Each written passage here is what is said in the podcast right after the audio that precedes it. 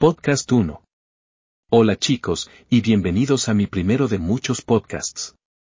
Debería presentarme. Soy Paul Steen, un autor publicado de autoayuda, entrenador de vida certificado, mentor, influenciador motivacional, orador público y, con suerte, pronto me convertiré en su persona de podcast favorita, o al menos en una parte regular de su vida de podcast. Y aunque no puedo caminar sobre el agua o saltar sobre edificios altos de un solo salto, soy único, como tú. Tengo días que son geniales y días que podrían ser mejores. Pero, afortunadamente, he dominado las habilidades para no permitir que nada sea más grande que yo. Mirando hacia atrás, apenas puedo creer que esa declaración salió de mi boca. Por favor permítanme explicar. Debido a situaciones a medida que crecía, cargaba con mucho resentimiento. Y este resentimiento a menudo se manifestaba en ira, depresión, irritabilidad y odio. Siempre fui un participante involuntario como creía entonces en una horrible montaña rusa de una existencia. Mi padre, entre otras cosas, trató de echarme grasa para cocinar caliente, lo que puede haber sido el comienzo de mi viaje hacia el no. Porque me juré a mí mismo que si alguien intentaba hacerme daño de nuevo, sería su último acto en esta tierra. De todos modos, de vuelta a un poco de mi vida. He experimentado cuatro experiencias cercanas a la muerte, incluida la posibilidad de ser quemado vivo y aplastado por un camión de 18 ruedas. Mi hermano mayor tuvo una sobredosis y murió.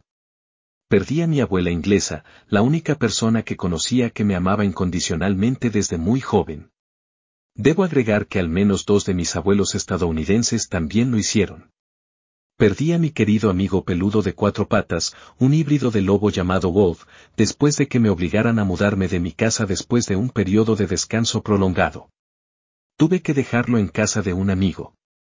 Murió de un golpe de calor.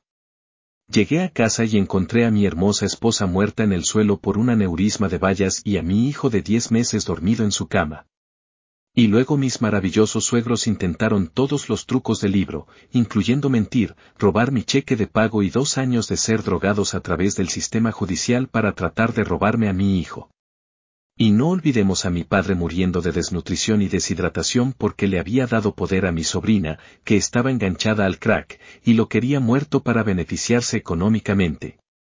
No te digo las cosas por tu simpatía, Simplemente estoy señalando que es posible que no tenga una S en el pecho.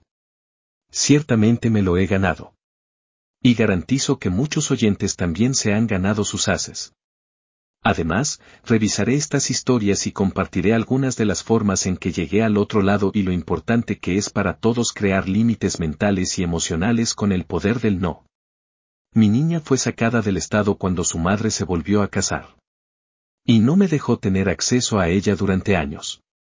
Luego, más tarde, descubrí que el esposo tenía déjame decir intenciones y acciones inapropiadas hacia mi hija.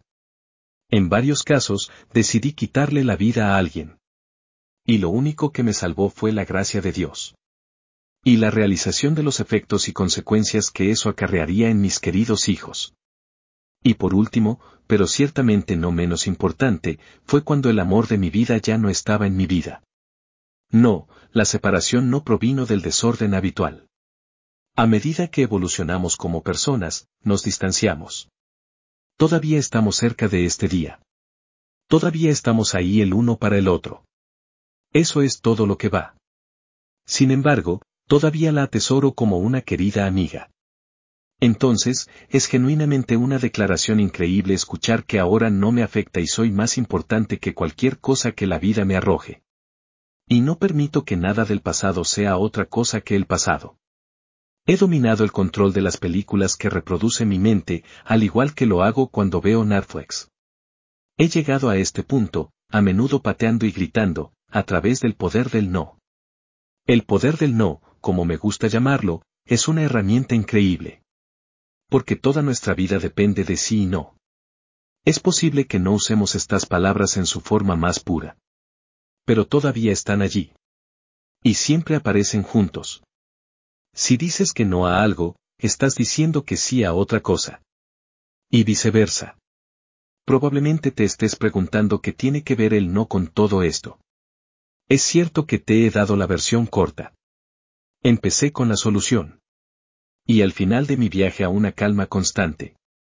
Si alguien me hubiera dicho hace años que todo se trataba de un no, le habría dicho, no, no lo es. Por favor, tómese el tiempo para escuchar. Mucho de lo que diré en su mentalidad actual puede ser inaceptable, oscuro o ridículo. Porque cuando te estás ahogando en un mar interminable de tsunamis emocionales, es difícil creer que hay una playa segura en el horizonte. Antes de comenzar nuestro viaje juntos, recuerde que no soy terapeuta, psicólogo clínico ni psiquiatra.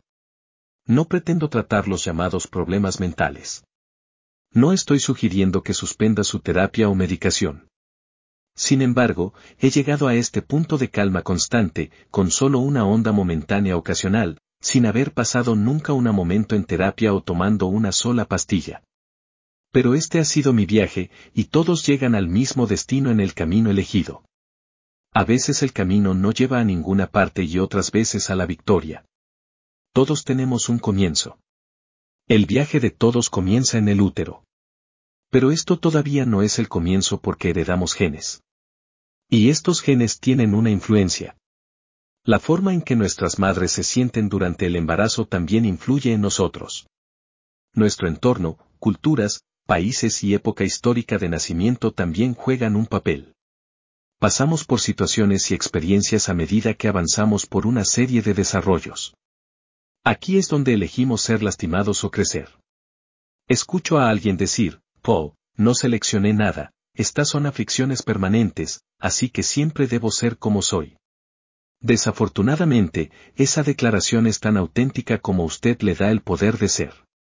Y el problema inicial que crea es que necesitarás más cambios de mentalidad. Es como decir que soy sexista. Usar el término sexista te permite actuar de cierta manera sin remordimiento ni autoevaluación. Soy sexista significa que maltrato a las personas de manera irresponsable, injusta y sin remordimientos debido a sus genitales. Puede ver qué perspectiva le daría a una persona un momento ajá. El momento ajá es el primer agente de cambio permanente.